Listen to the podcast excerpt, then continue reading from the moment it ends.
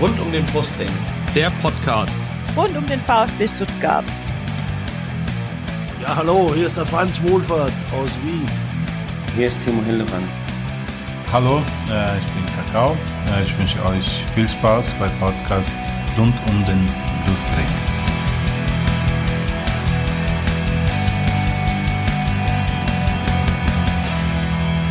Herzlich willkommen zum Podcast rund um den Brustring. Mein Name ist Lennart. Mein Name ist Erik.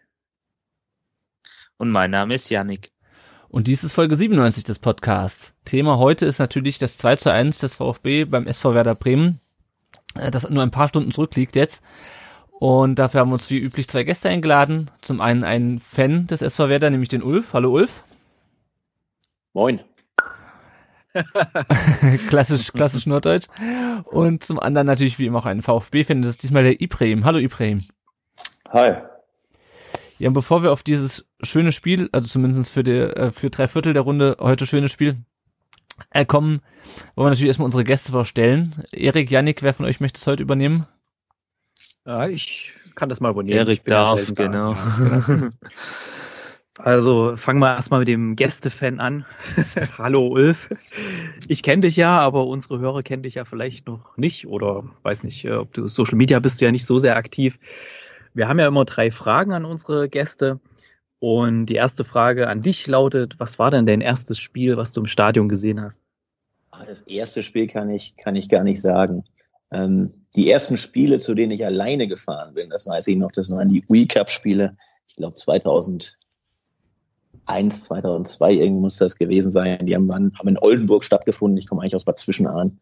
Das ist nicht so weit. Da konnte man mit dem Fahrrad hinfahren. Das waren die ersten Spiele, ja.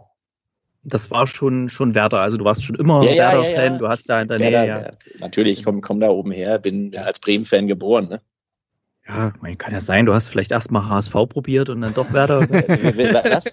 Den, den, den, den Verein kenne ich nicht, ich weiß nicht, wer das ist. ja, die sind auch jetzt nicht mehr auf dem Radar, ne? Ähm, hast du denn oder sammelst du Trikots oder was war so dein erstes Trikot? War da vielleicht sogar ein Name drauf oder? Äh, sammeln, sammeln nicht, äh, kann ich sagen, Basler. Ähm, Mario oh. Basler, boah, Saison, keine Ahnung. DBV, DBV Wintertours drauf.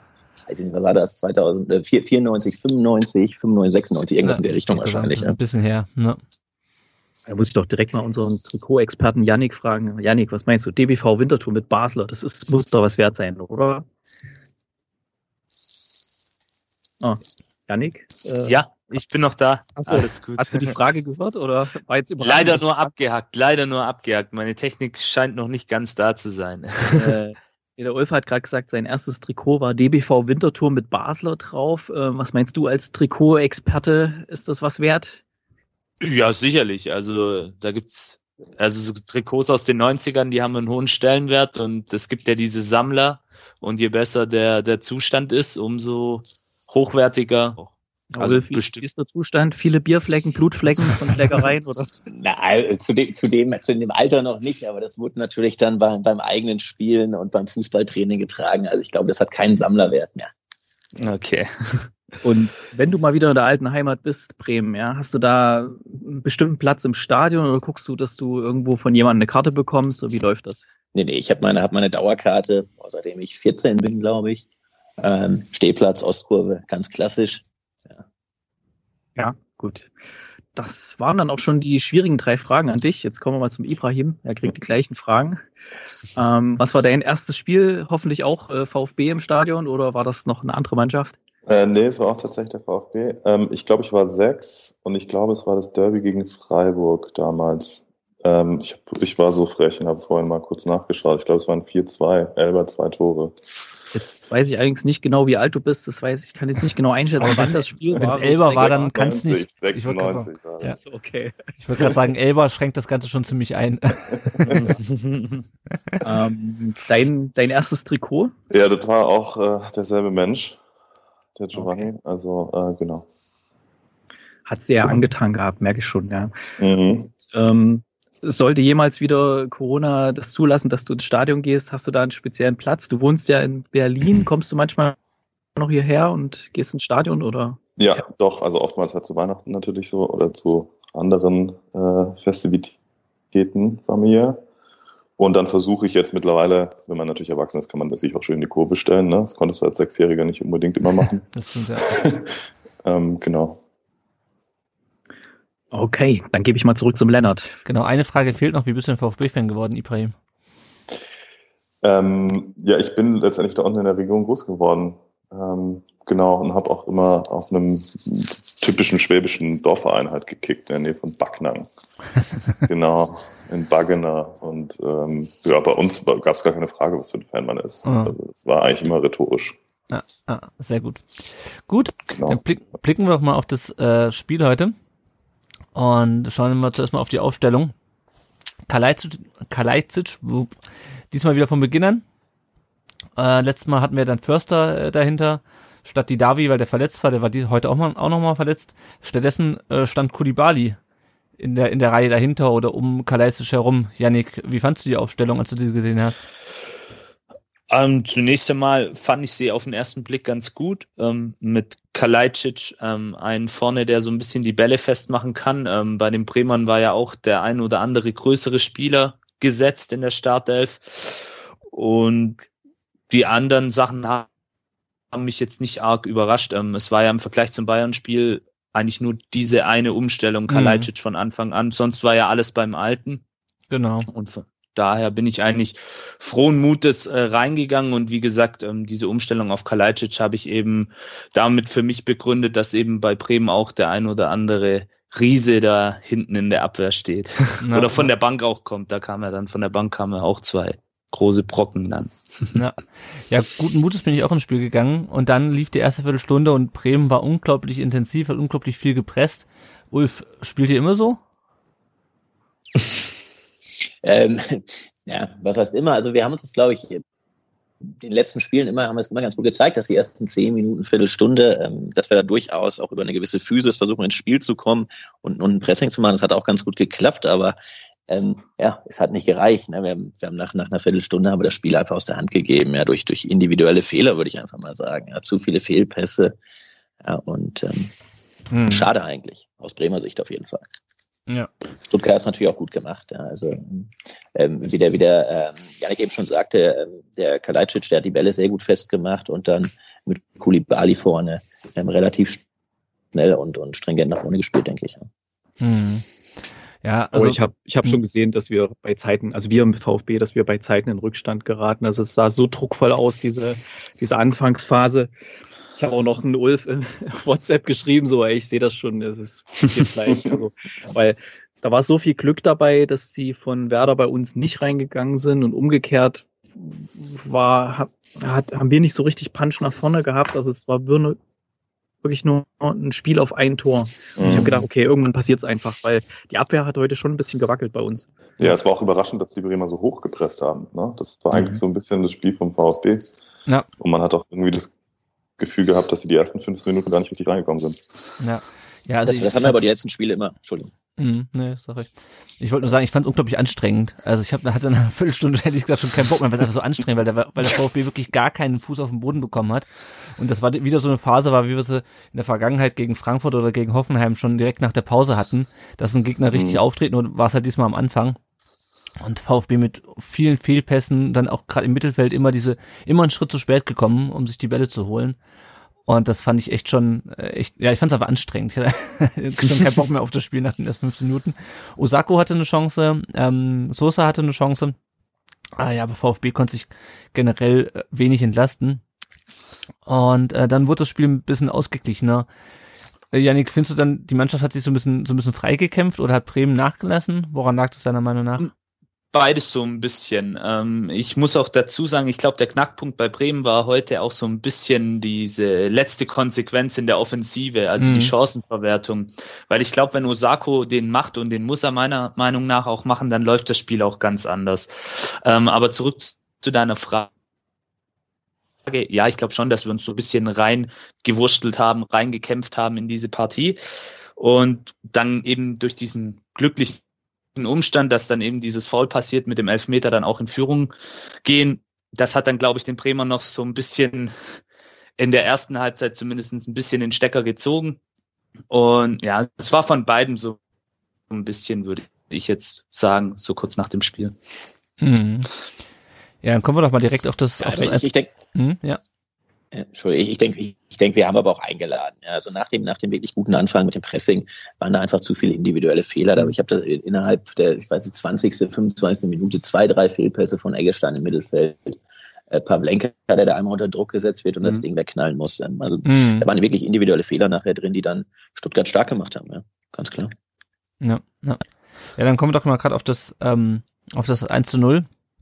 Foul-Elfmeter, Endo, also der VfB fand ich eigentlich ein ganz guter Angriff auch vorher. Endo geht in Strafraum und wird von äh, Tai Chong am, äh, am Fuß berührt. Äh, und der Schiedsrichter will zuerst weiterspielen lassen, kriegt dann, glaube ich, vom Linienrichter den Hinweis, äh, dass da doch was war. Äh, und pfeift dann doch Elfmeter. Ich, für mein Gefühl, also klar, die Berührung ist da, das hat man ganz eindeutig gesehen. Für mein Fußballgefühl war es irgendwie ein bisschen wenig äh, für einen Elfmeter. Erik, wie, wie fandst du's? Also klar, regeltechnisch kann man es vertreten, aber ich fand so ein bisschen so, das war halt nur so ein kleiner, nur so eine kleine Berührung. Ja, Siehst das war ähnlich? wirklich Glück. Glück, dass wir das bekommen haben, den Elfmeter. Also man kann es nicht anders sagen. Also richtig verdient war es nicht. Was mich ein bisschen gewundert hat, dass Endo plötzlich da vorne, also ich habe erst geguckt, äh, Moment, wer ist denn da jetzt gerade gefallen? Endo, hä? Ich war auch ein bisschen überrascht. Ja. Weil, ja, dass der sich da so durchtankt bis da vorne und dann, ja, hat mich sehr gewundert. Und ja, ich habe, ja, es war dann echt Glück. Wir hatten letztens viel, viel, viel Pech mit diversen Schiedsrichterentscheidungen. Jetzt hat man mal Glück gehabt. Ich meine, es war alles vertretbar. Ja, nimmt man halt dann gerne mal mit. Mhm. Ja, also ob es jetzt nur Glück war, du darfst im 16er so nicht agieren. Ja, das ist einfach dem Alter vom Chong vielleicht auch und seiner mangelnden äh, Defensivqualitäten geschuldet. Ähm, So darfst du da nicht reingehen. Ja. Ja, der stand ja heute sowieso ein bisschen häufiger im Fokus, der Chong. Also zumindest ähm, hat, der, hat der Kommentator ihn, ihn häufiger mal genannt, weil er doch immer mal, also sowohl positiv, offensiv, aber auch negativ, ähm, ist häufiger mal in, in Erscheinung getreten einfach. Und ja, da ist es, also du kannst mit dem Fuß nicht hingehen äh, und wenn du den Ball nicht triffst und den Spieler triffst, dann ist es halt elf Meter.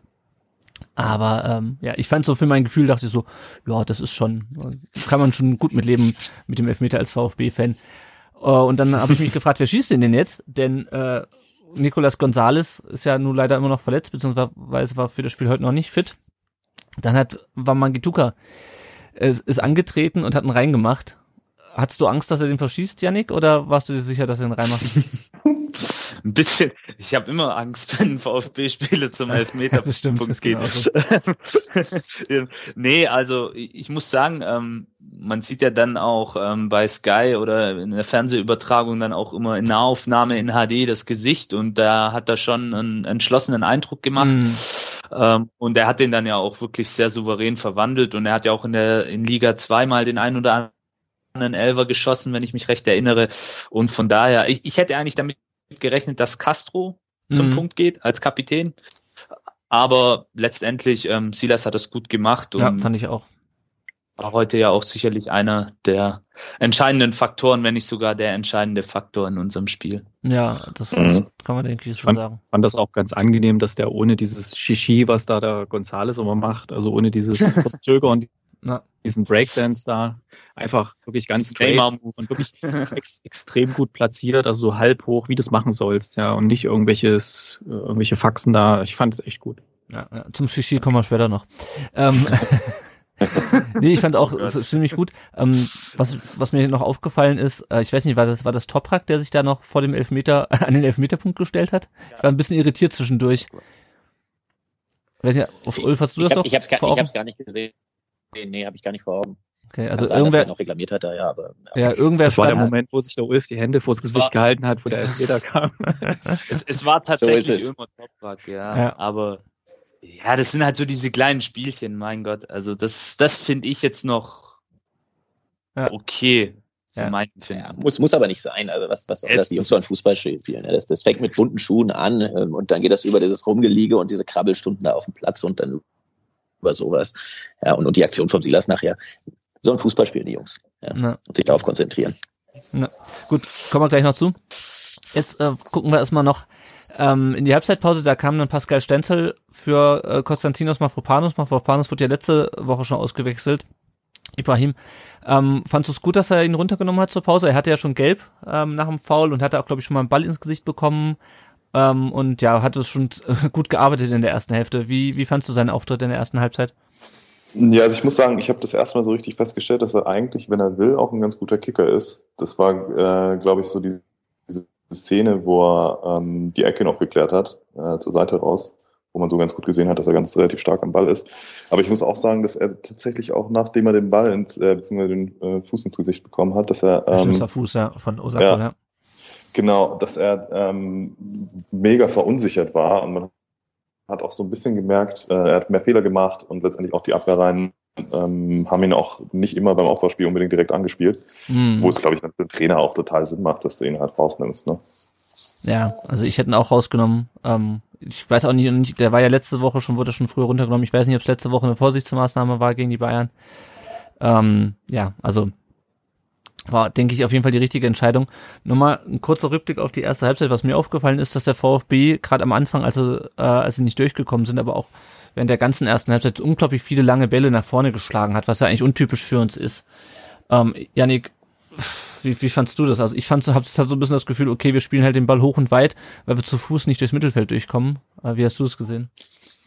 Ja, ein bisschen, bisschen planlos eigentlich. Ähm, wie du schon sagst, ähm, Hauptsache hoch und weit, aber ja, manchmal hat man eine Idee dahinter gesehen, manchmal nicht. Manchmal waren es für mich Alibi-Bälle. Schwierig. Also irgendwie haben sie da so ein bisschen den Faden dann auch wieder verloren, hatte ich den Eindruck. Und haben einfach ja sehr kopflos gespielt. Hm. Ich meine, du versuchst natürlich immer Kalajdzic mit zu bellen, äh, aber und der ist dann hat ja dann auch irgendwann ein bisschen besser auch mit nach hinten gearbeitet, aber Ja. ähm, er kann es halt alleine nicht richten. Ähm, und ja, ich fand's ich fand's auch ein bisschen ein bisschen einfallslos. Also ich hätte auch keine andere Möglichkeit gesehen zu treffen in der, dieser Halbzeit für den VfB als eben durch den Elfmeter. Ähm, muss ich ganz ehrlich sagen. Äh, ich Ja. hätte jetzt nicht gewusst, wie wir sonst ein Tor hätten hätten schießen sollen, weil wir haben ja auch nicht schlecht gespielt, aber es war halt offensiv mh, wenig bis nichts. Und, und. Bremen war halt auch einfach ein ekliger Gegner, muss man Ja. auch dazu sagen. Ja, ja, ja das, Das- fand ich auch. Einfach so. Gut, äh, dann geht's los in der, in der zweiten Halbzeit und der VfB fand ich ist wesentlich besser aus der Hälfte gekommen, als er ins Spiel reingekommen ist, hat viele Bälle wieder abgefangen, hat, hat viel mehr Platz.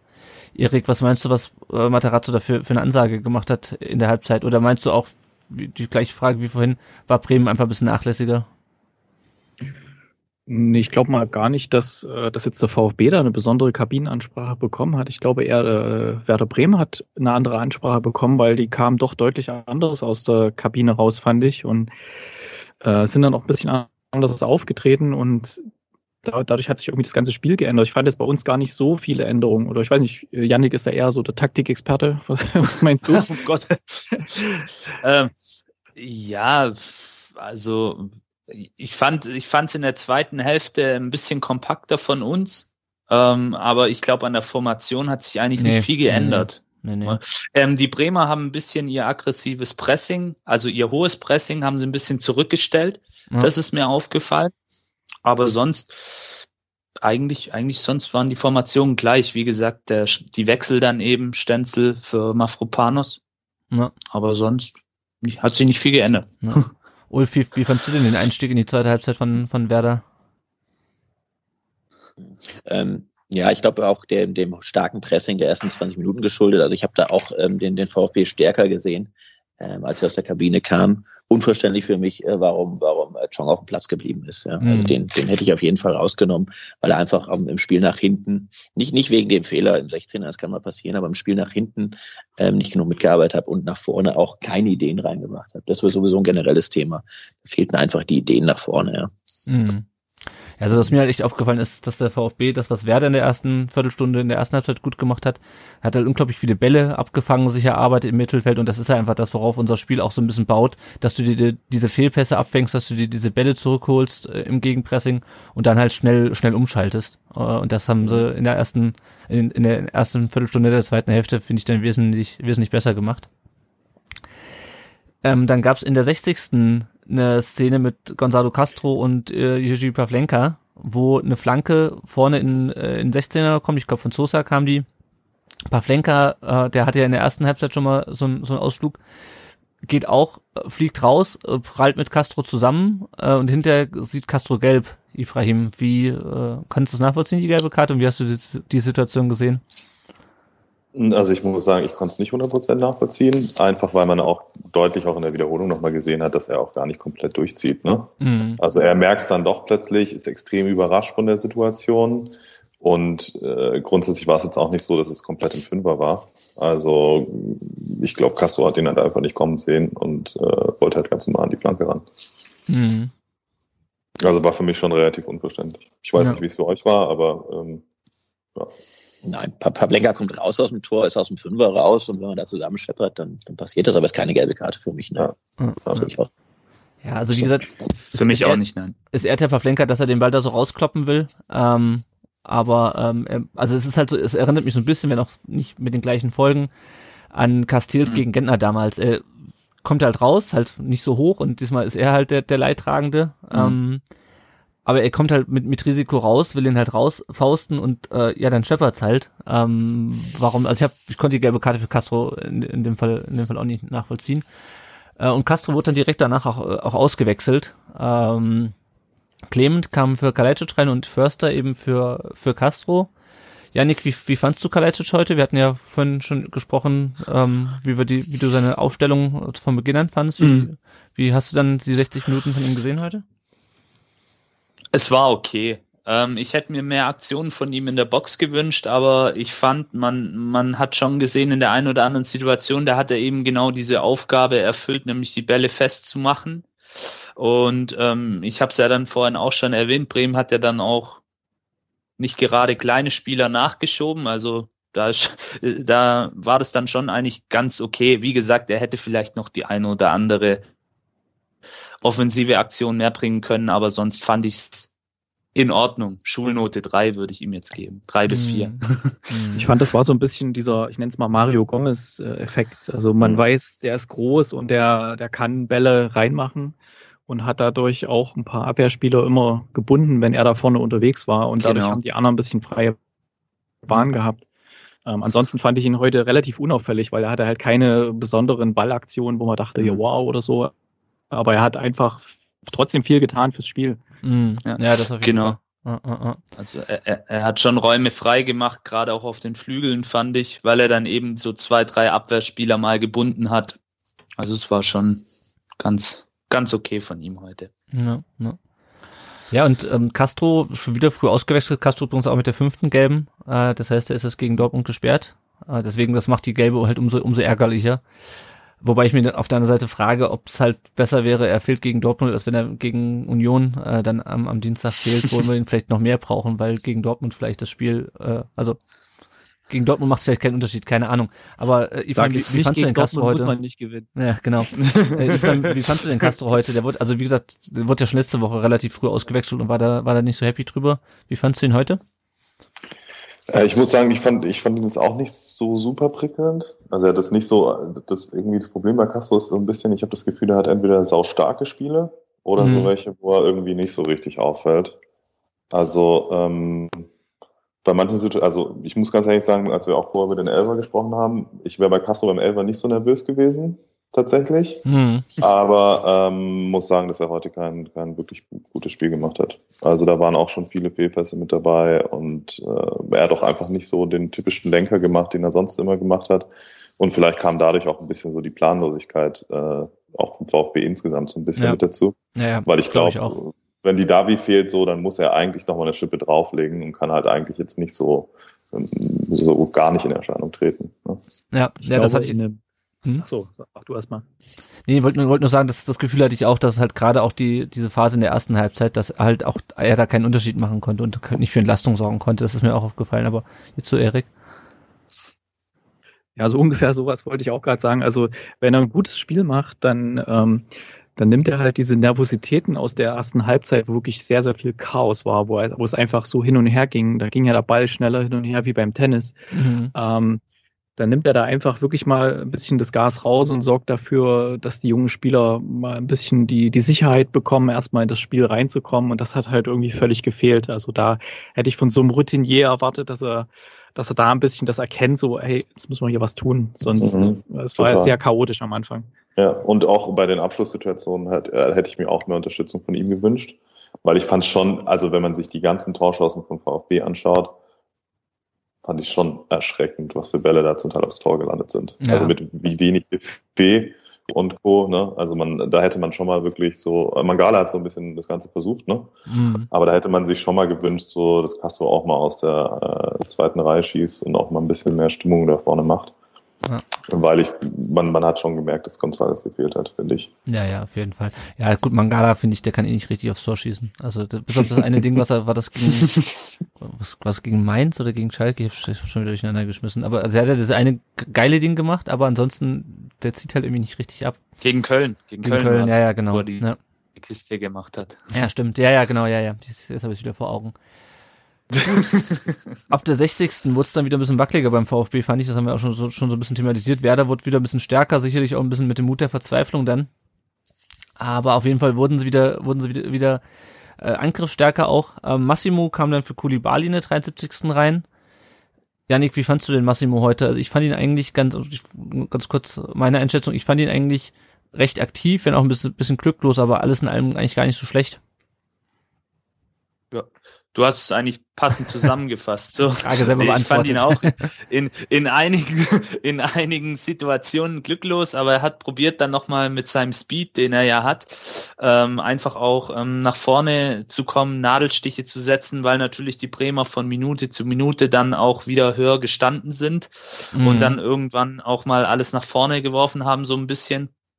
Und dann natürlich auch mit der Sprechstange versucht haben, da ähm, noch was zu reißen. Und da hat er eben versucht, und das war dann wahrscheinlich auch der Gedanke von äh, Matarazzo, ähm, dass er da dann eben mit seinem Speed, mit seiner Schnelligkeit eben diese Nadelstiche setzt. Ähm, ja, wie gesagt, leider etwas glücklos, aber hat mich gefreut, dass er heute mal wieder ein bisschen einen längeren Einsatz bekommen hat. Mhm. Ich halte ja sehr viel von ihm und ich glaube, an dem werden wir noch die ein oder andere Freude auch haben. Ja. Ungefähr, ungefähr zu derselben Zeit gab es ja auch die Wechsel bei, bei Werder. Da kam ja Davy Selke rein und der Bittencourt ist raus und da Mhm. kam dieser, wie heißt er, Voltemade oder so. Voltemade. Voltemade kam. Und, und das hat, und das hat das, das Spiel von Werder, fand ich, deutlich erfrischt, die beiden. Mhm. Weiß nicht, Ulf, was du da meinst? Ja, also ich, ich wollte auch sagen, ab der 60. Minute hat man so ein bisschen gemerkt, ähm, dass das Spiel sich geändert hat. Ja, Es wurde irgendwie ein offener Schlagabtausch aus meiner Sicht mit einer sehr, sehr schnellen Überbrückung des Mittelfelds. Ja, auch unseren langen Bällen auf die großen Spieler, Selke, Woltemade, ähm, später dann auch noch Eras, der reinkam, geschuldet, denke ich.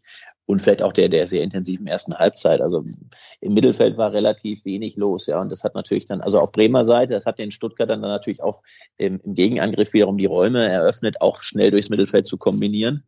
Ja, ähm, ich glaube, das, das war so ein bisschen das, das Thema, was wir da hatten in der Zeit. Ja. Mhm. Aber es, es war wieder nichts Zwingendes nachher. Also am Ende fehlt die Kreativität, ähm, da mal irgendwas Außergewöhnliches zu machen. Ja. Ja. Ja, Ähm, ja, einen Ball durchzustecken ähm, im, im 16er. Ir irgend, irgendwas, irgendwo fehlt der letzte Funke, die letzte Idee. Da war ja, also außer der Chance von Osako, sagen wir mal ehrlich, fällt mir nicht viel ein. ja, und Bremen hat ja generell, ich habe nochmal geguckt, drei Schüsse, also halt mehr, Tor, mehr Schüsse insgesamt abgegeben als der VfB, aber halt nur drei aufs Tor, während der VfB halt siebenmal aufs Tor geschossen hat. Ähm, ja, und das, das merkt Ja. man halt. Also das war, es wirkte immer alles gefährlich, aber am Ende hat's der VfB dann doch relativ ähm, Gut gemacht. ja gut gemacht. Also ich würde jetzt nicht sagen souverän wegverteidigt, aber ähm, sie haben halt immer doch geschafft, äh, Werder vom, vom Tor äh, fernzuhalten. Ja, eigentlich Aber seid ihr so richtig nervös geworden auch zwischendurch? Oder Ja, schon. Gefühl, sie hatten Ja, zu der. Rolle? so ein bisschen. Also, ich bin immer, ich bin aber immer nervös seit Jahren, seit Jahren mittlerweile. Aber nee, also eigentlich hatte ich schon das Gefühl, okay, das, das, das, den holt er sich jetzt und da ist, also man hatte schon immer das Gefühl, wenn man zugeschaut hat, dass da genügend Leute sind, die noch einen Fuß an, an, an Ball kriegen. Also so richtig, dass ich vom Sofa aufgesprungen bin, war es nicht. Ja. Ja, ich fand es auch beim- gesagt, deutlich angenehmer als sonst. Ne? Also Bremen hat es ja auch meistens durch die Mitte versucht am 16er und ich fand schon, dass wir da relativ sicher standen, vor allem für unsere Verhältnisse. Ne? Wenn wir jetzt mal ein halbes Jahr, ein Jahr zurückdenken. Ähm, Ja. Ja, klar. Aber ich war schon in der Dekade so von der 60. Minute an, wo man dann auch gemerkt hat, Bremen ähm, gibt noch, legt noch mal eine Schippe drauf, war ich schon, auch wenn es nicht zu zwingenden Torchancen kam, aber ihr wisst selber, es steht 0-1 und irgendein verunglückter Schuss, eine, ba eine Bogenlampe, irgendwas kullert dann halt doch rein und da hätten wir dann auch blöd aus der Wäsche geguckt. Deswegen, da, damit musst du immer rechnen, weil 0-1, da hatte ich auch manchmal den Eindruck, sie wollen jetzt das 0-1 verwalten und das ist halt gefährlich in der Bundesliga. Ja, na. Ja, wir hatten ja dann noch zwei Chancen. Einmal Silas ans Ausnetz in der 74. und äh, Förster. Dann ähm, eigentlich ein ziemlich guter Schuss, relativ zentral. Äh, macht ihn aber auch nicht rein. Ähm, Janik, wie fandst du Förster heute? Ich war nicht, wieder nicht so richtig begeistert von ihm. Irgendwie, er hatte ganz gute Ansätze gezeigt, Ja. aber wenn es ums Tore schießen ging, war es wieder ein bisschen wackelig. Mein spezieller Freund Philipp Förster, ja. Ähm, ja, zunächst einmal, ich, ich hätte es ihm gegönnt. Die, diesen einen Schuss da, den er da aufs Tor bringt, ähm, den dann Pavlenka zur Ecke abwehrt, ja, vielleicht hätte er ein bisschen früher abziehen müssen, aber ja, bei ihm auch so, ja, stets bemüht, würde ich da ins Zeugnis reinschreiben für heute. Ähm, Mhm. äh, man hat gesehen, er will und äh, ich will ihm den Willen auch nicht absprechen, aber ich weiß nicht, ob's, ob, ob seine spielerische Qualität, ich, wie gesagt, ich würde es mir für ihn wünschen, weil er ist wirklich ein netter Kerl ist. Ich durfte ihn ja mal beim Kabinenfest kennenlernen, wirklich ein ganz, ganz lieber Junge, aber ich weiß nicht, ob seine spielerische Qualität für die, die Bundesliga reicht. Ja, das Gefühl hatte ich heute auch. Es wird manchmal sehr unbeholfen alles. Er versucht sich durchzutanken. Er hat ja auch diese Körperlichkeit so ein bisschen, aber ja, der, der letzte Punch fehlt ihm. Auch das Auge für einen Mitspieler, so dieses taktische Denken, das würde ich mir bei ihm noch ein bisschen mehr wünschen, aber ja. Ja. War heute leider nicht da. Mhm. Ja, dann hatten wir eine Phase, wo, der, wo Werder relativ stark gedrückt hat und äh, der VfB äh, sich eher aufs Kontern verlegt hat und dann kam die 91. Minute. Ich glaube, es war Kempf, der den Ball ähm, einfach Und- mal vorne raushaut. Äh, hinten, Wenn ich mal hinten noch, von, wenn ich mal Ja. noch ganz kurz einhaken darf Ja. zu dieser Phase. Äh, ähm, ich weiß nicht, da kann der Ulf mir wahrscheinlich zustimmen. Wenn das Stadion voll gewesen wäre mit Werder-Fans, äh, wäre in der Phase was für euch gegangen, oder? Wenn die euch Ja, nach das, das vorne weiß man gepeitscht ja. hätten. Das weiß man ja in Bremen. Also es ist, äh, Ja. glaube ich, eine ganz besondere Stimmung. Ja. Ähm, ja, wir sind einfach in der Situation, dass es, dass die Heimspiele nicht mehr, nicht mehr das und das für jede Mannschaft ähm, nicht mehr die, die Stärke bringen. Ist in Stuttgart, glaube ich, das Gleiche, ja, ohne Fans. Ähm, was bringt einem das Heimspiel? noch? Obwohl, wir, wir performen eigentlich besser auswärts gerade, weil es uns eigentlich egal ist, weil überall niemand ist. ja. Nein, also ich denke schon, wenn man, wenn man merkt, dass die Mannschaft will und, und die Fans dahinter stehen, das ist was anderes dann in Bremen, ja. Mhm, ich erinnere mich Das auch, ich, ja, ich erinnere mich nur ungern an äh, 2016 und das 6 zu 2. Ach, ja, das Montagsspiel. herrlich. Ach nee, das war nicht das Montagsspiel, das war das. Montagsspiel. Doch, das war Ach das doch, ja. Montagsspiel. Montagsspiel. Das unsägliche Montagsspiel, ja. Genau.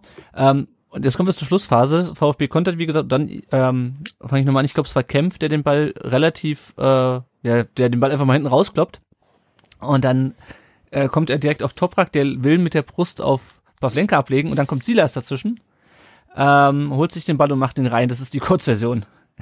Äh, die Langversion ist, dass äh, Silas äh, sich den Ball nimmt, äh, aufs Tor zuläuft, äh, aufreizend langsam hat's, glaube ich, der, der Kicker geschrieben, sich ein paar Mal rumdreht, ähm, währenddessen sich Pavlenka und, und Toprak gegenseitig fetzen und irgendwann läuft dann Pavlenka zurück und Silas ist mit dem Ball einen halben Meter vor der Torlinie angekommen und kloppt ihn dann rein. Erik, wie, wie, wie fandst du die Aktion? Äh, Im ersten Moment habe ich mich gefreut. Also Übers ich, Tor. Ich, sag, mal, sag mal so. Also ähm, dadurch, dass mein Kleiner spielt ja auch hier bei, bei, bei, bei der F-Jugend oder was der mittlerweile ist, ne? Da wird auch sowas ganz gern mal gemacht, ja, so ein bisschen, äh, ja, so eine, so eine kindische Freude, so nach dem Motto, hey, guck mal, ich bin hier vorm Tor und ähm, ja, ich weiß nicht, was da genau. Ich habe es mir noch ein paar Mal angeschaut. Ich glaube einfach, er hat, er konnte es gar nicht fassen, dass er auf einmal das Ding bekommt und dass es nicht abgepfiffen wird. Ja, und deswegen hat er noch ein paar Mal. Ich habe so gedacht, scheiße, hab, was ist denn jetzt Ja, ja. los? Ja. ja, deswegen hat er noch ein paar Mal zurückgeguckt und er hat ja auch nicht zu dem Torhüter und zu dem Toprak geguckt, sondern er hat zur Seite geguckt zum Linienrichter ähm, Mhm. und hat sich nochmal umgedreht, ist weitergelaufen, hat sichergestellt, dass da ihm niemand folgt und hat gedacht, okay, wenn jetzt keiner pfeift, dann mache ich den rein. Und das ist ungefähr so die Phase. Es sieht natürlich extrem doof aus und auch sehr verhöhnend aus und äh, braucht man nicht drüber reden. Das wäre sehr unsportlich, wenn es so gemeint gewesen wäre. Aber ansonsten, ja, ein bisschen Zeitspiel ist vielleicht auch noch mit dabei, wo er dann gemerkt hat, okay, die pfeifen nicht ab, was weiß ich. Äh, ich denke mal, das sehen wir auf jeden Fall in jedem Jahresrückblick, das Tor. Ähm, und es ist auf jeden Fall ein sehr kurioses Tor, das kann man nicht anders sagen. Wäre schöner gewesen, wenn es anders gefallen wäre, aber ja, ist halt so. Mhm. Ich, ähm, ich sag gleich noch, er- was, was ich dazu meine. Ach, er macht's doch super. Er macht's doch super. Er hat den Riecher da. er, er hat den Riecher da, er geht dazwischen, er sieht die Chance. Ja, das ist doch nicht nötig. Das ist doch, ist doch keine rein, aber das weiß er auch selber. Ja. Also das ist, ist doch ganz klar. Also ich finde, man muss da jetzt auch keinen riesen Fass draus machen. Ähm, Absolut nicht, nein. Genau nee. richtig. Ich, ich habe mich einfach ein bisschen, ja, ich hab, also ich freue mich auch, dass er da so wach ist und da das zwischenspritzt, das zeichnet ihn ja auch aus und er ist ja auch ein geiler Kicker. Ich habe mich einfach ein bisschen geärgert, weil ich hatte halt schon das Gefühl, okay, er hat das halt, also da die Bremer stellen sich halt auch richtig dumm an. Also sorry, also das, das, das ist auch, ist das auch einfach unprofessionell, sich, da, also klar, die wussten natürlich, okay, der rennt jetzt mit dem Ball ins Tor fertig und wir haben wahrscheinlich verloren, aber sich dann da hinzustellen als Pavlenka und erstmal den Toprak anzukacken, also das ist halt auch richtig, richtig dumm. Und sicher war, ähm, war Mangiturka auch am Anfang ein bisschen überrascht, dass, dass er da, dass da einfach keiner mehr hinterherkommt. Aber ich meine, er, er wartet halt schon echt auf ein paar Flenker und dann guckt er, er, guckt halt auch nicht zum Linienrichter, Erik, das muss man ganz ehrlich auch so sagen, er guckt halt zum paar Flenker und wenn, dann kommt Pavlenka noch angerannt und dann kloppt er ihn halt richtig ins Tor. Und das ist halt so ein bisschen schon so nach dem Motto, hier willst du ihn haben, nee, komm, ich hau ihn doch rein. Ähm, das, das haben wir alle sicher mal, sicherlich mal auf dem Bolzplatz gemacht ich finde es aber halt irgendwie, keine Ahnung, ich finde es halt einfach, einfach unnötig. Ich finde es halt, das ist halt ein bisschen, ob man es jetzt unsportlich nennen kann oder ich meine, die gelbe Karte war ja dann irgendwie auch ein Witz, äh, wie dann aufgedröselt wurde von Colinas Erben, weil wenn er ihm wegen dem Torschuss ähm, hätte verwarnt, verwarnt hätte, dann hätte er das Tor annullieren müssen. Deswegen hat er ihn irgendwie so äh, so salomonisch äh, auch noch die gelbe Karte gegeben, nachdem er sich da mit, ähm, mit Selke noch in der, oder nachdem Selke ihn da angekackt hat. Aber ich finde, es ist einfach ein bisschen, es ist einfach unnötig und ich habe eigentlich, eigentlich keine Lust, dass VfB-Spieler sowas machen, weil es, also, und auch Zeitspiel, also Zeitspiel ist, wenn du in der 92. Minute äh, dich an die Eckfahne stellst und, und, und sperrst und äh, den Gegner den Ball ins Schienbein klopfst und, und so Geschichte. Das ist für mich Zeitspiel, aber Zeitspiel ist für mich nicht, wenn du weißt, du schießt gleich ein Tor und dann aber den, dich dann noch fünfmal rumdrehst und dann nur noch mal den Torwart rankommen lässt und dann noch mal reinschießt, das, das hat für mich nichts mit Zeitspiel zu tun. Das war ja auch, also hat er, hat er zwar gesagt und ähm, und Pellegrino Matarazzo hat ja auch gesagt, es war, für ihn sah es aus nach Zeitspiel und Wamagiduk hat das auch bestätigt und das ist auch, ist auch alles schön und gut, dass der VfB das so nach außen kommuniziert. Ich würde mir halt wünschen, dass sie nach innen sagen, spar dir so Geschichten, mach das Ding rein, nimm dir vielleicht mehr Zeit beim Jubeln, keine Ahnung, wenn du unbedingt noch Zeit rausholen willst. Aber ich fand es einfach ein bisschen unnötig, ohne dass man da so, so, so, ein riesen, so eine Riesengeschichte draus machen muss. Ich meine, dass dann natürlich in Bremen die Emotionen hochkochen, ähm, auch, auch beim, beim Selke, das, das kann ich irgendwo nachvollziehen. Ähm, aber ja, also ich meine, ich habe ja schon noch, mich häufiger darüber geärgert, dass er, dass Silas sich wirklich bei jedem Foul fünfmal um die eigene Achse dreht und dann und dann erst liegen bleibt, wo ich mir auch jedes Mal denke, das muss nicht sein, das ist nicht wirklich schlimm, aber es muss halt auch nicht sein. Und so fand ich es ja auch keine große Geschichte. Also nichts, wofür man ihn jetzt irgendwie bestrafen müsste oder sonst irgendwas, aber ähm, ich finde, er muss es, er muss es halt einfach nicht machen. Ich will sowas einfach von VfB-Spielern nicht sehen. So, also jetzt muss ich doch mal hier ein bisschen salomonisch äh, eingreifen. Also er ist ja noch sehr jung, pass mal auf. So. Und ja, das ähm, ich auch schon die, anderen, gelesen. Die, die anderen Sachen, die du angesprochen hast, hier so mit hinwerfen und sich mal rumdrehen wie Neymar, haben wir schon lange nicht mehr von ihm gesehen. Das also stimmt, es gab off offensichtlich, Ja. es gab offensichtlich auch seine tausenden Übersteiger, wo er nachher doch den Pass ins Leere kloppt, ist auch nicht mehr so. Also es gibt offensichtlich jemanden, der mit ihm redet, sagt, hey, okay, das musst du mal bitte lassen und das musst du mal bitte lassen. Und er nimmt sich das auch zu Herzen und macht das auch. Und genauso glaube ich auch, dass wir sowas von ihm nicht mehr sehen werden. Ja. Und letzten Endes, Ja. es ist halt eine, ein Typ, er ist noch sehr jung, er macht halt blöde Sachen, okay. Das, das würde er jetzt erfahren, dass es blöd war und das wird ihm auch, werden ihm auch genügend Leute sagen und ähm, dann würde er sich das auch zu Herzen nehmen. Und aber das sind so die Typen, die, die man doch eigentlich immer wieder will im Fußball. Klar, die jetzt nicht so eine Scheiße machen, klar, aber ähm, die mal irgendwas Unerwartetes machen, ja, die, die mal so zwischengehen, wo du nicht damit gerechnet hast, die dann plötzlich sich einen Ball schnappen, ja. Ja. Deswegen bin ich eigentlich ganz froh, dass wir ihn haben und Ja, er wird das noch Fall. abstellen. Also ja, also wie gesagt, das ist keine grundlegende Kritik an ihm oder an seiner an seiner Persönlichkeit oder sowas. Das geht, es ist einfach, es also ich, ich kritisiere ihn ja nicht als Person oder als oder seinen Charakter. Es geht mir einfach um seine Handlung in dem Fall. Ja, und die finde ich, die kann man durchaus kritisieren, ohne ihn jetzt per se in Frage zu stellen als Unnötig, Mensch. keine Frage. Können wir uns Ja. darauf einigen. Ja, ja. Aber, er ist, aber er ist jung, Erik, und der, das wird er abstellen. Ja. Ähm, Naja, eben. Aber was, was du eben gesagt hast, Erik, ist, ist ein ganz guter Punkt. Wir haben ein generelles Problem aus meiner Sicht im Fußball und das ist dieses, dieses theatralische Schreien und diese, diese Krabbelgruppen, die sich da immer bilden. Ja. Mhm. Ähm, die haben eine, die sind zwar jung, die Jungs, aber die haben eine Vorbildfunktion. Und man sieht das ja, ähm, wer von euch schon Kinder hat, das, das, das nimmt ja überhand auch auf den, auf den Bolzplätzen jetzt mittlerweile. Ja. Ja. Ja. Das ist halt einfach so. Aber da, da könnt ihr mal einen eigenen Podcast zu machen. Ja, ja. Das dauert zu lange wahrscheinlich heute. Aber äh, Unterschied zum Bolzplatz kann, ist mir heute auch aufgefallen bei dem Spiel. Es haben zweimal Leute irgendwas ins Gesicht bekommen. Also der, der von Werder, der hat ja ganz übel den Ball ins Gesicht bekommen. Äh, der schüttelt sich ja einmal kurz und läuft weiter. Also auf dem Bolzplatz musste dann erstmal, da muss der Trainer das weinende Kind vom Platz holen, ja. Ja.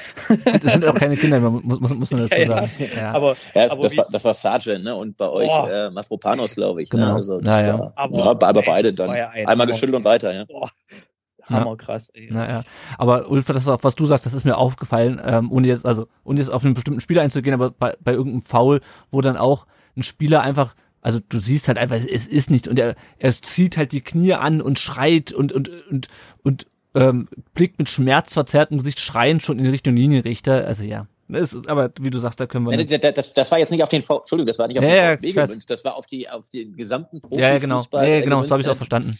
Genau, absolut. Ja. Gut. Dann machen wir weiter. Silas wurde danach ausgewechselt für Scholinov. Das aber ist nur eine Randnotiz, denn dann hat Werder noch den Anschluss gemacht, ganz unnötigerweise. Äh, Eine Flanke äh, kommt in den Strafraum, wollte Made köpft, wird geklärt, köpft nochmal und dann macht Selk den, den Ball rein. Ähm, Hand aufs Herz. Ibrahim, hast du dann nochmal Muffensausen bekommen nach dem, nach dem Anschlusstreffer? Ja, total. Und auch nochmal, ähm, um auf das Thema von äh, vorhin einzugehen, also klar, zwischen der 80. und auch 90. Ne, vor dem Torres von Mhm. Silas, äh, da ist mir natürlich auch wieder die Muffe gegangen. Ne?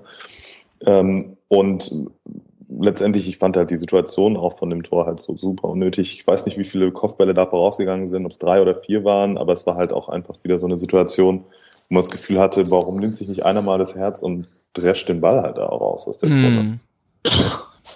Ähm, also letztendlich, ich glaube schon, der VfB hatte einfach abgeschaltet. Ja, na ja. Gut, dann haben wir es aber zum Glück doch über die Zeit gebracht. Oh, und damit haben wir zum ersten Mal seit 2006, äh, liebe Hörerinnen und Hörer, wieder in Bremen gewonnen. Das ist ja, nachdem wir schon in, äh, in äh, Berlin zum ersten Mal seit Ewigkeiten gewonnen haben, jetzt auch in Bremen.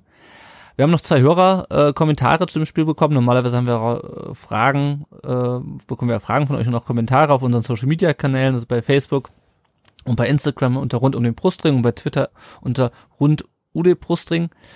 Und äh, da haben wir diesmal auf Twitter zwei Kommentare bekommen. Äh, der Ed Fleik Andreas hat geschrieben, gut gekämpft, wie man es mittlerweile schon gewohnt ist. Das fand ich auch. Also das ist, das zieht sich durch die ganzen Spiele, egal ob das jetzt gegen Bayern ist, eine Mannschaft, die halt ja doch anders auftritt als als Bremen äh, oder die die Gegner davor. Der VfB kämpft eigentlich immer, also der zeigt durchgängig ein ähnlich gutes äh, kämpferisches Spiel, finde ich. Das, das das war auch heute wieder wieder angenehm zu sehen, dass wir halt einfach unser Spiel auch durchziehen. Ähm, egal, so ein bisschen egal, wie, wie, wer der Gegner ist. Ähm, dazu gut verteidigt, schreibt er, Bremen kaum Chancen, Moral top, aber zu wenig Präzision nach Ballgewinn und teils schwache äh, Abschlüsse aus guten Positionen. Zum ersten Mal ein echter Qualitätsabfall nach den Wechseln. Puh. Janik, mal noch zu den, Ja. zu den Wechseln. Äh, genau, du, ich gebe gleich an Yannick. Also ja, du kannst, ich, du kannst äh, auch beantworten. Nee, meine Frage geht das sowieso an Yannick. Ähm, was mir aufgefallen ist, ähm, dass die Wechsel diesmal gefühlt zur richtigen Zeit an sich kamen, ja, wo man gemerkt hat, okay, Mhm. im Spiel passt irgendwas nicht, jetzt sollte mal gewechselt werden. In den letzten Spielen war es immer so, dass es dann sehr lange gedauert hat, bis äh, Materazzo reagiert hat. Und diesmal hat er doch relativ frühzeitig reagiert. Ich fand aber dann, ja, ob die jetzt erfolgreich waren, die Wechsel oder nicht, sei mal dahingestellt. Das war zumindest für mich gefühlt zum richtigen Zeitpunkt. Janik, was meinst du? Ja, also definitiv, wenn man das mal mit den letzten Spielen vergleicht, ähm, wo er sich auch mal ab und an, wie man so schön sagt, vercoacht hat, ähm, fand ich das jetzt auch aus taktischer Sicht eigentlich ganz gut, die Wechsel. Ähm, gerade ähm, das mit Massimo fand ich richtig gut. Ähm, und daran sieht man auch, was für einen taktischen Weitblick ähm, Pellegrino Matarazzo auch hat. Ähm, sehr, sehr gut heute. Also ich hätte es nicht anders gemacht. Vielleicht hätte ich noch Eglauf rein ge- eingewechselt, weil ich ein großer Fan von ihm bin, aber gut, das ist mein persönliches. Scholinov, ne? Hätte ich auch gemacht. Also ich habe auch gedacht, Ja. jetzt Scholinov? Ja, auch ein Jolinov hat sich sicherlich verdient. Ist ja auch ein junger Spieler, ähm, der riesige äh, oder der nicht riesige, aber viele gute Anlagen mitbringt und deswegen Ja. Ähm, ist ist gerade ganz schön, was was da bei uns abläuft, was junge Spieler angeht und dass da auch jeder so seine Chance bekommt vom Trainer. Und Mhm. ich denke auch, der Trainer hat einen guten Draht zu den Jungs. Ja. Nee, also es hat heute echt gepasst. Ja, ich weiß Punkt. gar nicht, saß Klimovic eigentlich auf der Bank? Ich hab's das gerade gar nicht mehr vor Augen, weil Ja. den, hätt- den hätte ich mir, hätte ich mir auch noch vorstellen können. Ich meine, hat's ja, es hat ja am Ende dann auch so gereicht. ähm, aber den hätte ich mir vielleicht auch noch mal vorstellen können, ähm, den, den vorne reinzuwerfen. Äh, hätte es wahrscheinlich auch schwierig gehabt gegen, gegen die großen äh, Spieler hinten bei Bremen, aber äh, wer weiß. Und die, die zwei, der zweite Kommentar noch von äh, Ad- Admiral, Admiral Iblis, ähm, schreibt Arbeitssieg, wichtige drei Punkte, die gelbe fühlt Silas ein Witz, äh, hatten wir gerade schon drüber gesprochen. Äh, Silas, starkes Spiel, ansonsten eines unserer schwächsten Spiele, aber nehme ich gern, da wir die drei Punkte haben. Ibrahim, fandst du das Spiel schwach? Ähm, ja, ich muss sagen, ähm, ich, ich fand es ja ähnlich wie das Kommentar vorher. Ne? Also ich fand es ein bisschen verrückt. Ähm, letztendlich die Abschlüsse, also die schwachen Abschlüsse aus den, aus den guten Positionen, das fand ich schon, dass das Spiel einfach in dem Sinne jetzt nicht so die typischen Stärken äh, vom VfB gezeigt hat. Auch letztendlich irgendwie der, der Pass über die letzte Reihe hinter die Kette, wie der Materazzo es auch immer gerne äh, zu sagen pflegt, hat Mhm. auch irgendwie so ein bisschen gefehlt. Und halt grundsätzlich das typische VfB-Problem, so ein bisschen so die Präzision auch im letzten Drittel. Ne? Mhm. Ähm, so, das hat mir nicht so gut gefallen. Das fand ich schon durchaus besser auch in dieser Saison. Auch vor allem bei den, ähm, den, glaube ich, vier Unentschieden vom Bayern-Spiel. Da hatte ich schon oftmals das Gefühl, dass wir viel bessere Spiele dabei hatten. Ja. Aber ansonsten muss ich sagen, also ich, ich nehme die drei Punkte natürlich auch super gerne mit. Ne? Und ähm, letztendlich, der Silas hat es wirklich gut gemacht. Ähm, ich würde mir mal wieder jemanden neben dem Gonzales auch vorstellen, der einfach einen, auch einen sehr guten Abschluss hat. Ich glaube, ähm, wir haben ja schon vorher drüber gesprochen, Förster sah unglücklich aus. Ich fand auch Silas sah einmal relativ unglücklich aus, als er da links Hätte auch mehr machen können, mehr, stand. mehr, mehr genau. Tore schießen können heute, wobei das natürlich bei zwei Toren Klagen auf hohem Niveau ist, ja. Ja, total. Also er macht halt die Dinger, wo man jetzt irgendwie nicht dran denkt. Ne? Mhm. Und ähm, die, wo man eigentlich so denkt, okay, da müsste eigentlich ein äh, besserer Schuss rauskommen, da kommt halt äh, zum Teil halt dann zu wenig. Ja. Ähm, aber deswegen, ich kann das Kommentar genauso verstehen, muss ich sagen. Gut, dann schauen wir doch jetzt mal, wie die Lage sich nach zehn Spieltagen beziehungsweise zehn, äh, neun Spieltagen und äh, neun, acht Neunteln, denn morgen spielt Augsburg noch gegen Hoffenheim, darstellt. Der VfB ist es entweder Achter oder Neunter, je nachdem, ob Augsburg morgen gewinnt. Äh, sieben Punkte vom Relegationsplatz wieder. Äh, und ich würde sagen, der Sieg war unglaublich wichtig, oder Erik? Unser Sieg Ja, ist unser immer Sieg. wichtig. Ist immer wichtig. Nee, aber auch Ja, gerade so in der, nee, der also- aktuellen Situation nach den letzten Spielen auch. Ich habe, ähm, also nach dem Spiel haben sie ja die Tabelle eingeblendet und also gefühlt habe ich schon so viel äh, durchgelitten, dass ich dachte, wir müssen doch langsam mal durch sein, aber wir haben ja gerade mal 14 Punkte, also da ist noch, ist noch einiges, einiges offen. Ähm, weil sonst war es immer so, so wenn es so gegen Richtung Weihnachten ging, da hatte man schon so langsam irgendwie die erste Hälfte durch, aber ähm, äh, da fehlt ja noch einiges ja, durch die komische ja, Verschiebung der Saison und Auflösung da. Hm. Oh je, oh je. Ja, jeder Punkt ist wichtig. Ja. Deswegen auch gegen BVB sollte Ja. man gut performen, zumal die, glaube ich, momentan gerade eine schwache Phase haben mit Haaland, der fehlt und so. Ne? Mhm. Ähm, vielleicht geht da sogar was, ja. Aber schauen wir mal. gut. ja. Das, das, das sind noch ein paar andere, die kicken können. Also klar, mit Haaland fehlt ihnen sicherlich was, aber die haben da genug Spieler, die das auch kompensieren können. Aber der Also- VfB wird keine Laufkundschaft sein dort. Ja, das auf gar keinen Fall. Auf gar keinen Fall. Wen hat Bremen vor der Nase, Ulf? Wer kommt da jetzt noch so? Äh, jetzt kommt als nächstes erstmal Leipzig ähm, Oh. und dann glaube ich und dann glaube ich Dortmund. Ja. Oh, Und ähm, Doch Ja. sichere sechs Punkte, Mensch. ja, wir hätten die drei gegen Bayern machen müssen und nicht nur einen. Ne? tja. Nein, wir sind, wir sind jetzt einfach wieder da, da wo wir hingehören. Das ist der Abstiegskampf. Ja, das müssen wir uns einfach klar sein. Ja, und das muss auch, das muss auch die Mannschaft wissen. Ja. Jetzt schon. Jetzt rufst du schon einen Abstiegskampf auf. ja, Erik, wir sind, wir sind auch schon im Abstieg, Jetzt, es sind Abstiegskampf. vier Punkte. Es sind vier Punkte. Es sind, Ja. Erik, es sind Ja. vier Punkte. Es kommt jetzt Leipzig, es kommt Dortmund. Ja. Ähm, und danach werden wir mal auf die Tabelle gucken. Und Ja. ich hoffe nicht, dass ich recht habe, aber ich, ich denke Aber- schon. Ich muss aber ganz ehrlich sagen, also für Vereine wie VfB und auch Werder, äh, die ja letztes Jahr fast Mhm. abgestiegen wären, äh, ist eigentlich die ganze Saison Abstiegskampf. Also nur ja, weil wir klar. jetzt relativ gut dastehen und jetzt mit 14 Punkten ja schon den, den 20 Punkten, die man gerne nach 17 Spielen hätte, schon ein erhebliches Stück näher sind, es ist immer noch Abstiegskampf. Also deswegen, und Ja. deswegen finde ich es auch gut, dass wir, dass wir heute gewonnen haben, weil ich glaube, wenn wir das, das auch unentschieden gespielt hätten, dann wäre es, glaube ich, nochmal ein bisschen, ein bisschen unruhiger geworden, weil wir es auch Dortmund haben, wir haben noch Wolfsburg vor Weihnachten, direkt im neuen Jahr dann Leipzig, also du musst halt, so ein Spiel wie heute, das musst du einfach gewinnen. Ähm, das ist unglaublich wichtig und deswegen bin ich auch froh, dass, wir, dass es dann am Ende äh, so ausgegangen ist. Ich freue mich natürlich über jeden äh, Sieg. Aber das war, das war echt auch für die, für die Stimmung, glaube ich, wichtig. Ähm, auch wenn der VfB jetzt nicht plötzlich eine Leistungssteigerung im Vergleich zu den letzten Spielen gemacht hat. Sie haben halt genauso gut oder engagiert gespielt wie die letzten Spiele und diesmal hat's halt, haben sie sich halt dafür belohnt und das ist, glaube ich, das ist, glaube ich, das Wichtige. Ja, noch, noch ein Fazit zu dem Spiel von euch? Noch, noch Meinungen? Nicht? Okay. Alles gesagt. Alles gesagt. Ja, okay, vielleicht ein Vergleich Ja. noch. Ich finde schon extrem äh, stark, dass wir doppelt so viele Punkte haben wie Bielefeld, wenn ich ehrlich bin. Ja, ich auch nach Ähm, letzter Saison auf jeden Fall, ey. Ja, also total. Also deswegen, ich habe auch irgendwie das Gefühl, ich weiß nicht, wie es euch geht, aber ich habe das Gefühl, im VfB liegt die erste Liga viel mehr durch die ganzen Räume, die sich aufmachen. Und ähm, Ja. es ist auf jeden Fall auch durchaus weniger Puls bei den Spielen und äh, macht auch wieder mehr Freude zuzuschauen. Und man Mhm. leidet ein bisschen weniger, würde ich schon durchaus sagen.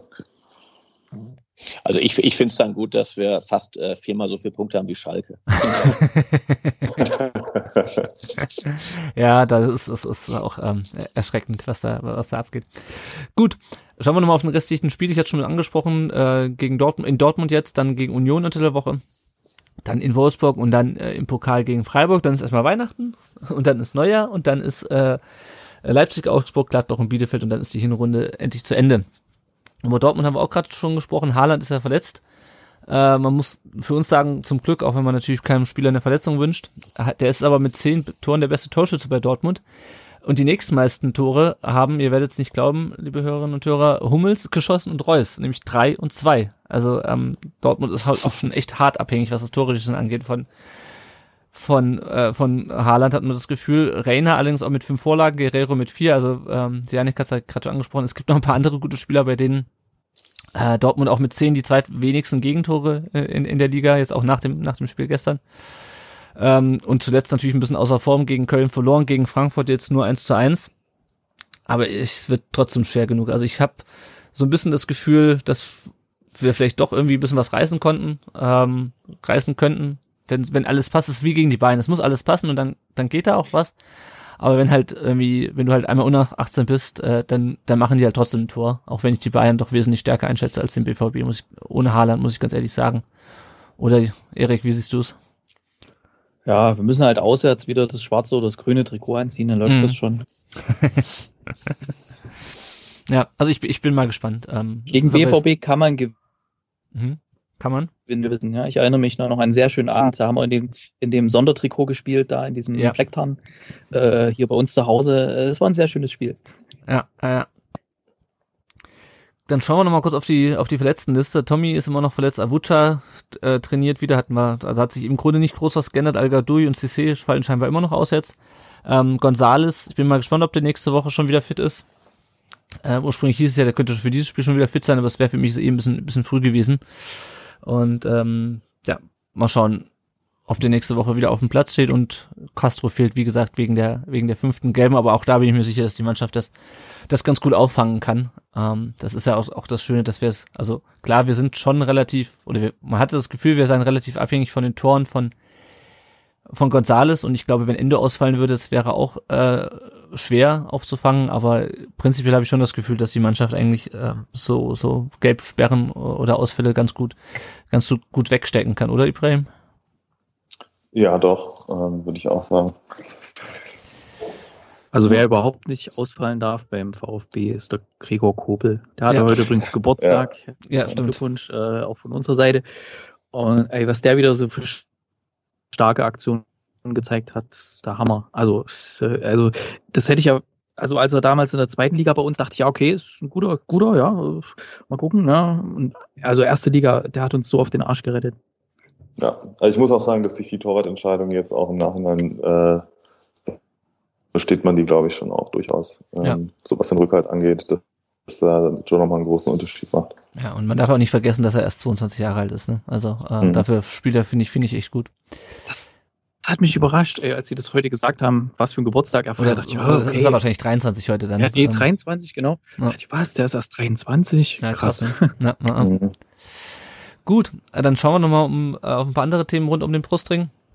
Kurzer Blick auf den Nachwuchs, da wird immer noch nicht gespielt, aber am kommenden Freitag geht's weiter um 18.30 Uhr bei der FK Pirmasens. Man hat sich jetzt in der Regionalliga äh, Südwest dann doch dazu entschlossen, doch noch dieses Jahr drei Spiele durchzuführen. Das erste, wie gesagt, ähm, bei der FK Pirmasens und nochmal zur Erinnerung, der VfB ist jetzt Zehnter nach 13 Spieltagen mit 15 Punkten und hat drei Punkte Vorsprung vor dem ersten, der insgesamt sechs Abstiegsplätze. Da ist er dieses Jahr ist die Liga ja größer, weil sie letztes Jahr abgebrochen wurde und dementsprechend steigen sechs Vereine ab. Ähm, ja, also nur, dass ihr wisst, äh, worum es für den VfB geht, wenn er dann am Freitag in Pirmasens antritt.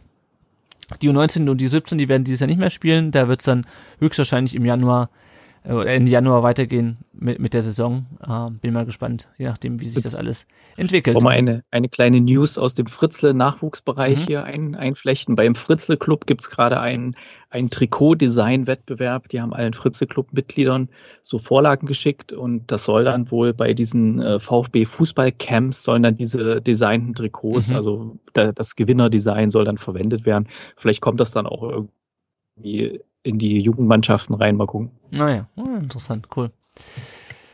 Dann schauen wir auf die Leihspieler. Äh, Nikolas Nathai hat heute äh, für, äh, für äh, Sandhausen gespielt. Die haben 3-2 in Würzburg gewonnen und er wurde nach 72 Minuten ausgewechselt. Vorher hat er sich noch eine gelbe Karte geholt und das 3 zu 1 von äh, Kaita Ruel ähm, vorbereitet. Sandhausen ist das 15. in der, in der, in der zweiten Liga und Pablo Maffeo, bei dem läuft es immer noch bescheiden. Der hat zwar beim 3 zu 3 von Huesca in Granada durchgespielt, aber Huesca ist jetzt immer noch letzter in La Liga. Mal schauen, wie das, wie das noch für den weitergeht. Sind natürlich auch erst 13 Spiele gespielt. Da haben wir noch ein paar andere. Wann, wann müssen die die kaufen eigentlich?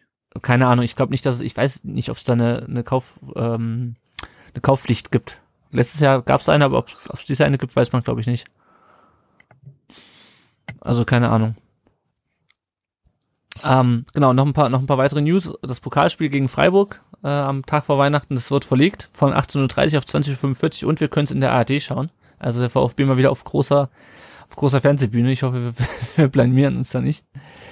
Ähm, dann, dann hat der Kicker ähm, ganz interessanten Artikel rausgebracht. Es ging halt so ein bisschen die, um die Frage, ähm, wann sich die Davis Vertrag verlängert automatisch und das hat der George Morris rausgefunden bei 25 Spielen ist das der Fall und die darf jetzt momentan sieben. Wird also ein bisschen knapp, weil man will sich aber unabhängig davon mit ihm zusammensetzen, genauso wie mit Castro, äh, also um über einen neuen Vertrag zu reden. Äh, und dann hat der äh, Moisides noch herausgefunden, dass äh, mit Kempf, der hat einen Vertrag bis 22, weil Magituka, Kulibali und Mangala, die haben alle Vertrag bis 23 auch bald verlängert werden soll. Äh, Al-Gadoui da ist man noch im Überlegen und Kaminski ist eher auf dem Absprung, genauso wie Bartstuber und Ailton, den gibt's übrigens auch noch, der trainiert bei der zweiten. Äh, eventuell gehen die drei schon im Winter. Janik, wie findest du die ganzen Personalien, was, äh, was der George Maurice da rausgefunden hat? Also fangen wir mal mit, mit, den, mit, den Vertrag, mit den Vertragsverlängerungen an. Würdest du mit, mit Didavi und, und haben wir schon eigentlich schon tausendmal diskutiert, brauchen wir eigentlich nicht nochmal. Fangen wir, nehmen wir mal die yeah. anderen. Ähm, Kempf, Mangituka, Kulibali und Mangala, wenn sie die alle verlängern, Wäre ja. schon nicht schlecht, oder? Ja, definitiv. Also Kempf absoluter Leistungsträger hinten in der Defensive, trotz dessen, dass er kein Kapitän mehr ist. Ähm, Waman Kituka haben wir, glaube ich, heute ausführlich drüber geredet. Ja. Und Kulibali ähm, hat auch sehr, sehr großes, ein sehr, sehr großes Talent, hat auch schon gezeigt, dass er in der Bundesliga mithalten kann.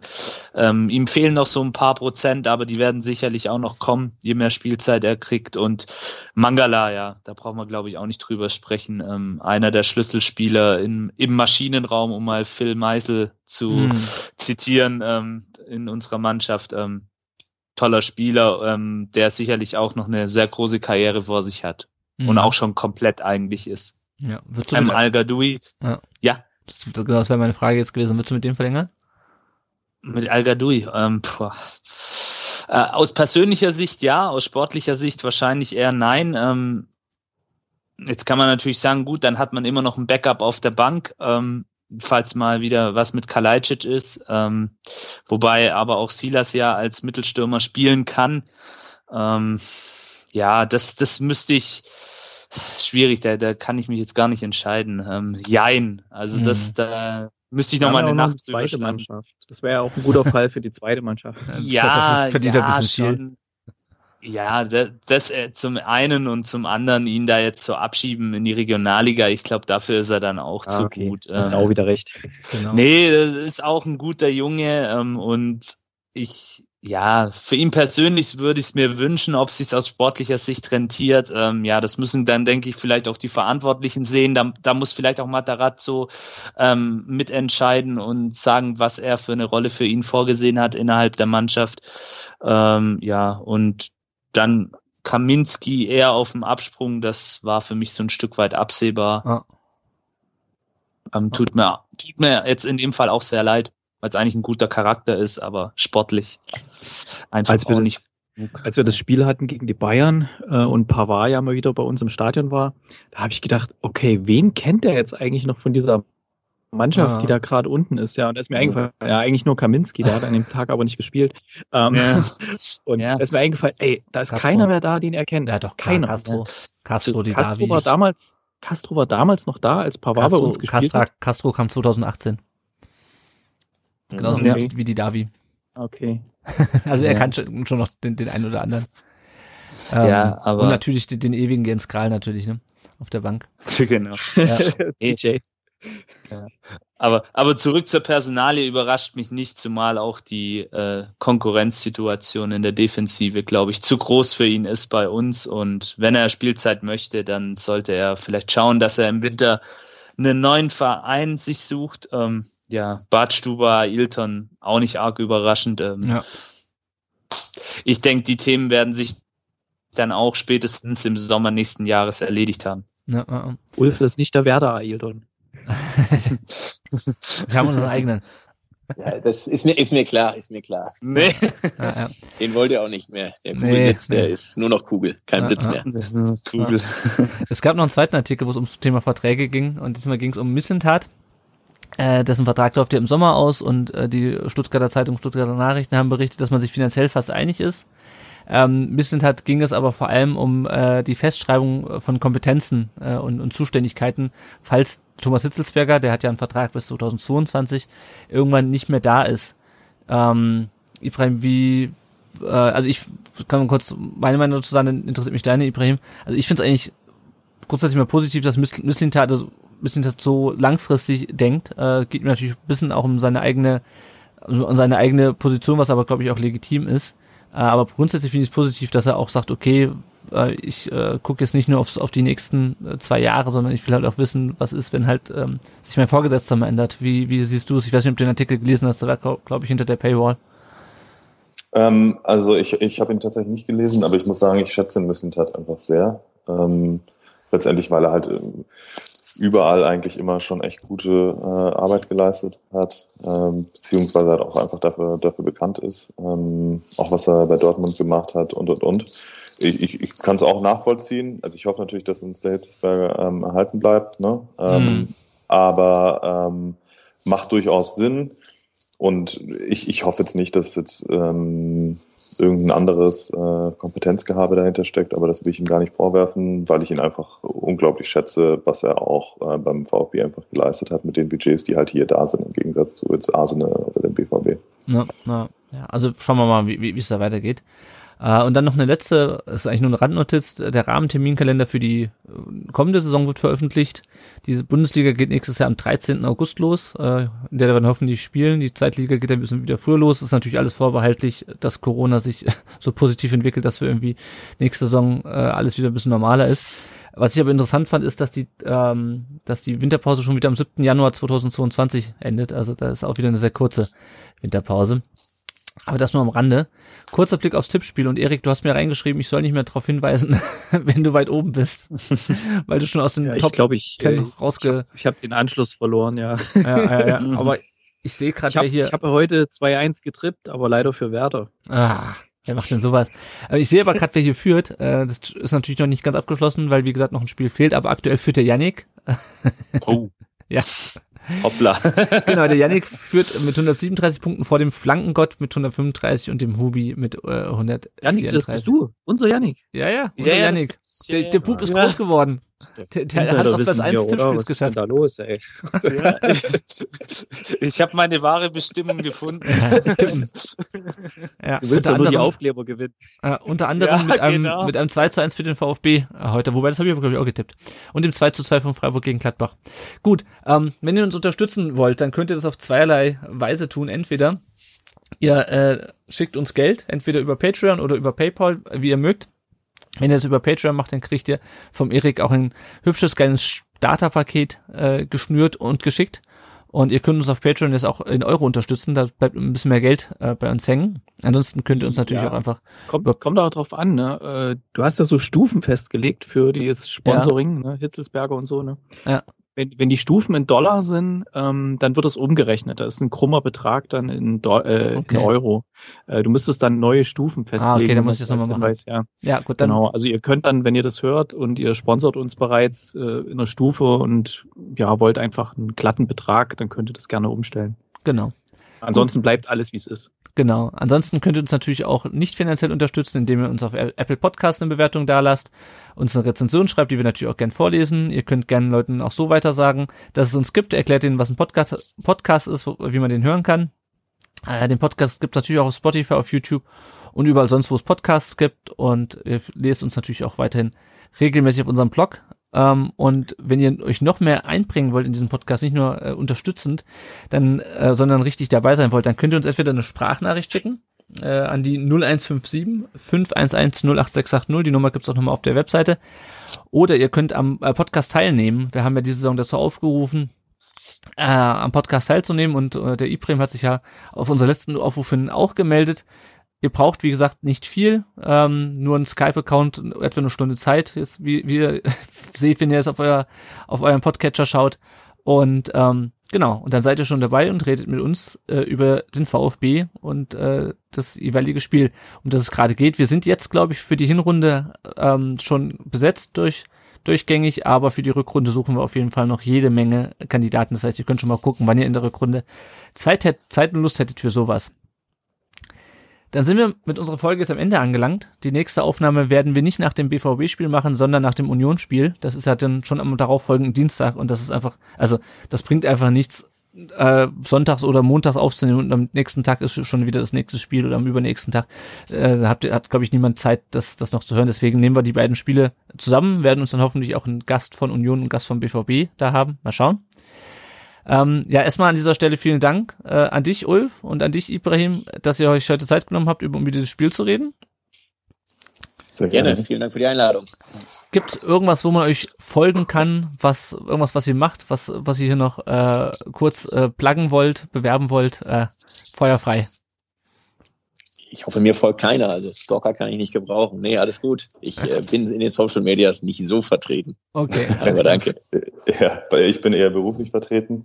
Also ich mache eine Fußballtrainings-App für Individualtraining für Kinder, Mhm. heißt Box-to-Box Fußballtraining, ist tatsächlich aktuell sogar weltweit die äh, größte Fußballtrainings-App. Oh, cool. Also gerne einfach mal vorbeischauen, könnt ihr uns gerne auch auf Instagram folgen oder sonst einfach mal, wenn ihr jemanden habt, der gerne trainiert oder auch einfach Lust auf Fußball-Fitness hat, dann einfach die Box-to-Box-App auschecken. Super, alles klar. Das werde ich machen. Dann macht Cool, das mal, danke. genau. Gut, dann, liebe Hörerinnen und Hörer, vielen Dank fürs Zuhören. Wir hören uns, wie gesagt, nach dem Unionsspiel. Bis dann. Ciao. Ciao, servus. Ciao.